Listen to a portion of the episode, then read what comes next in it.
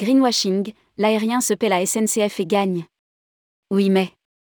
La SNCF épinglée par le jury de déontologie publicitaire.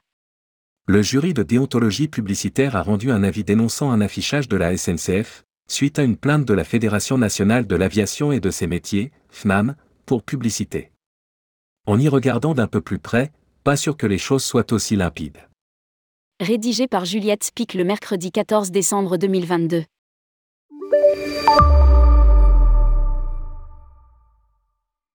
Greenwashing or not greenwashing? Telle est la question.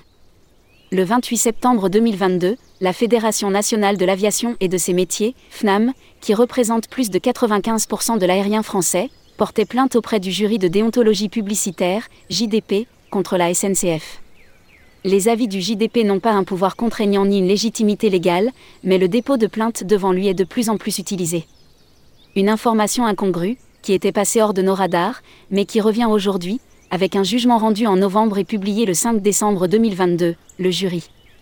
Est d'avis que les deux publicités, incriminées, notes de la rédaction, méconnaissent les points 2 et 4 de la recommandation développement durable de l'ARPP, Autorité de régulation professionnelle de la publicité. À savoir, la véracité des actions et la clarté des messages. Sauf que, de la même manière qu'on peut interpréter un chiffre, on peut aussi faire parler un jugement. Car c'est une victoire pour la FNAM certes, mais une victoire toute relative.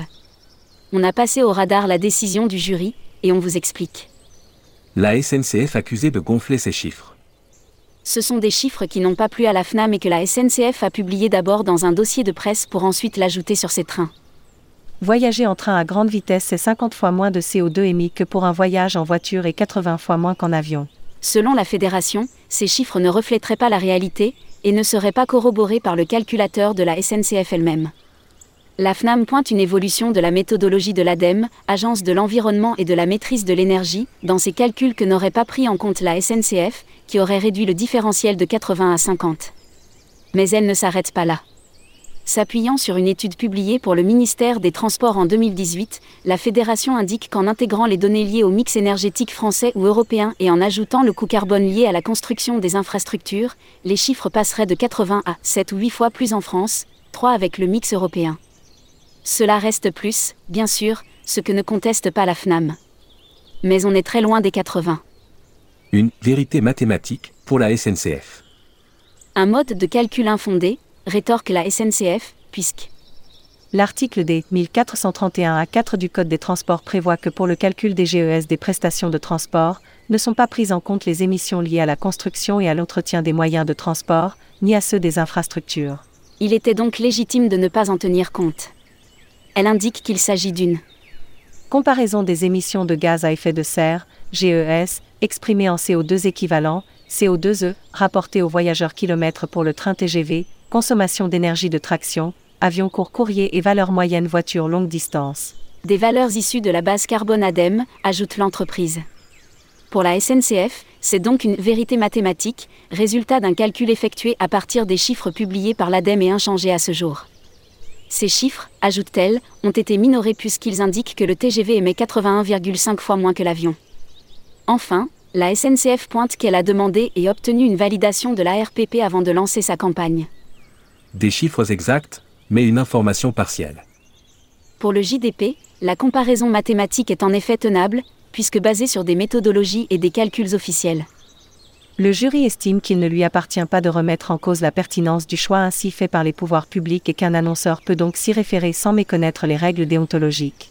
Pourtant, si la décision ne remet pas en cause les chiffres, elle estime que la manière de les présenter est trompeuse. Il s'agit en réalité d'une moyenne portant sur la globalité des trajets en France, pour un trajet Toulouse-Paris, le ratio sera bien moindre, pour d'autres, il sera bien plus haut. Cette omission pourrait porter le voyageur à croire que c'est lui qui dépense 80 fois moins en préférant le train à l'avion. Le jury ajoute enfin que la source et la méthodologie de calcul sont indiquées en minuscules, on vous invite à essayer de lire, nous, nous n'y sommes pas arrivés, rendant l'information illisible. C'est donc un manque de transparence sur la véracité des actions et la clarté du message, les points 2 et 4 des recommandations de la RPP l'aérien s'offre un coup de pub. Résumons, l'avis indique que la publicité manque de clarté, mais ne conteste pas les chiffres avancés par la SNCF. Pourtant, l'aérien s'offre un bon coup de pub avec cette décision, qui, si nous n'y prenons pas garde, pourrait nous faire croire que la SNCF a effectivement trompé le public et gonflé ses chiffres. Dans son argumentaire, la FNAM explique qu'elle ne souhaite pas opposer les différents moyens de transport et qu'elle ne conteste pas le fait de consommer bien plus que le rail. Néanmoins, le consommateur devrait être informé de manière objective et précise. Ajoute-t-elle. Là-dessus, nous ne saurions être plus d'accord. Et l'invité à condamner plus fortement les élans de greenwashing dans son propre secteur. Pointer du doigt le manque de transparence et la maladresse du message de la SNCF est de bonne guerre, peut-être faut-il maintenant nettoyer devant sa porte?